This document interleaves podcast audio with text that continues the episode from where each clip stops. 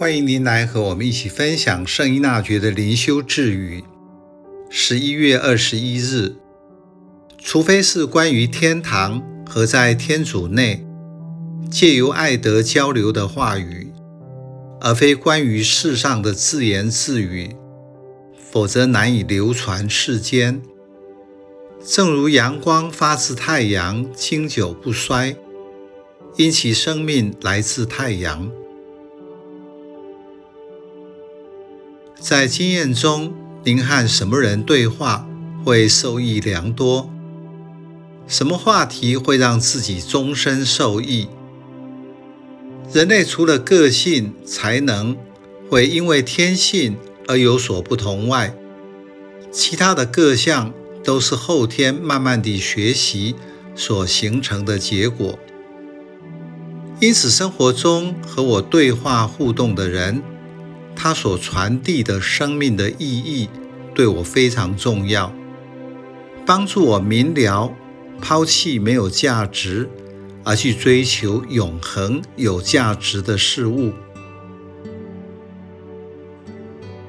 圣依纳爵说：“除非你的言谈是系于天主和天主的国，而非立足于此事，或仅在于一己。”很难长存不朽，正如阳光出自太阳，历久不衰一般。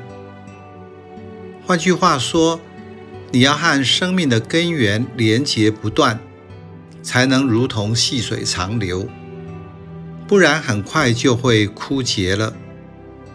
同样的，你和永恒有所联系，才能历久不衰。如果你只是依靠自己，或是心思意念只在如何才能立足于这个世界，你就没有办法长存不朽。具体的说，就是和他人对话中有没有灵修的内涵。除非话题是有关永恒天主的事，你说的内容才会持久。如同圣依纳爵在生活经验中所慢慢凝聚出的灵修智慧，在你的生活中，什么是有价值的？如果只是些芝麻小事，就没有意义。所以，人需要扩大视野，去观看，并且找到真正满足自己渴望的是什么。才能找到并活出生命真正的价值。有时你看到美好有价值的东西，但仅仅是表面，像太阳的光辉，而不是太阳本身。那只是表象，而不是真相。